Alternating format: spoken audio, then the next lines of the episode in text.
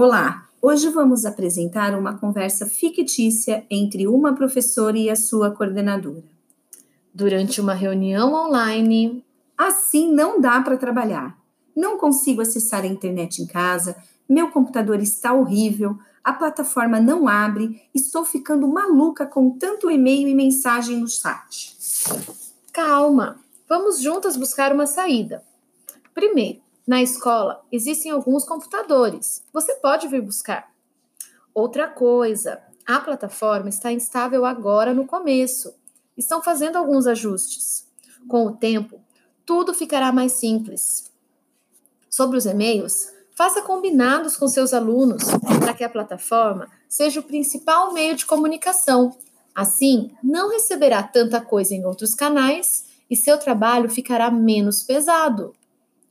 Tá, mas você não sabe o que é ficar exposta. Não sei quem está assistindo minhas aulas. Se alguma mãe começar a se meter no meu trabalho, como que eu vou fazer? Quem vai me defender? E se questionarem minhas atividades, minhas aulas? Olha, pensa comigo.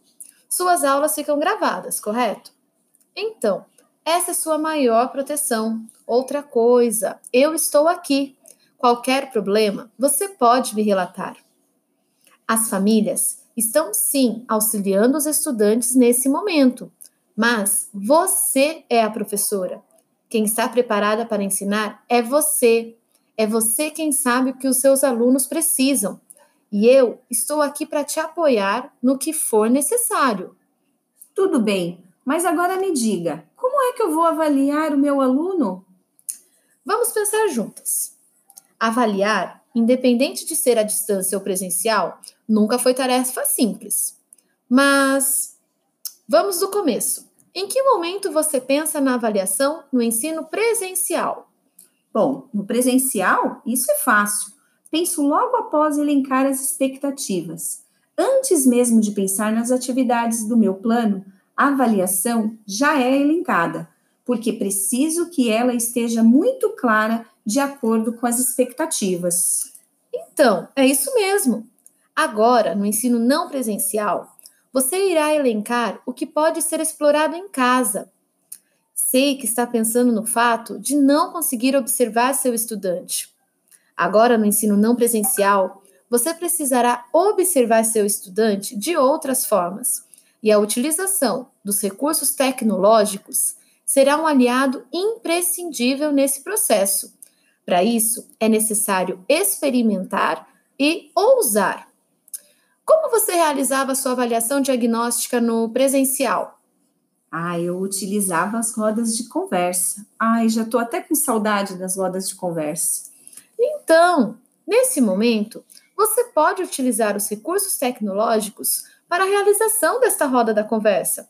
Por exemplo, na plataforma, você pode utilizar o fórum, o chat, e pode utilizar a sua aula síncrona para isso. Agora, me diga, a nossa mais conhecida e utilizada, e a avaliação formativa? Como você fazia? Ah, para essa eu utilizava algumas atividades de produção de texto, trabalhos, seminários em grupos, situações problemas, conversas numéricas, desafios, experimentos e observava diariamente durante a execução, dando os feedbacks e fazendo as intervenções necessárias. Então, para a avaliação formativa, a primeira sugestão que te dou é construir critérios avaliativos com o grupo e sempre deixar claro o que espera, pensando sempre que, neste momento, o menos é mais. Instrumentos de avaliação devem ser utilizados como uma forma de garantir a qualidade do processo e não a quantidade. Deve sempre diversificar os instrumentos. Sobre isso, vamos pensar juntas novamente. A produção de texto que você utilizava, você pode continuar. Utilize para isso a ferramenta do, do e-mail, o Word Online, onde o estudante fará a escrita e você conseguirá realizar os feedbacks diretamente no texto do aluno e ele irá receber em tempo real. O trabalho em grupo também pode ocorrer utilizando as ferramentas de escrita, como o Word e o PowerPoint Online, onde cada um, na sua casa, consegue contribuir ao mesmo tempo para o trabalho no mesmo documento e ainda ter acesso às suas intervenções.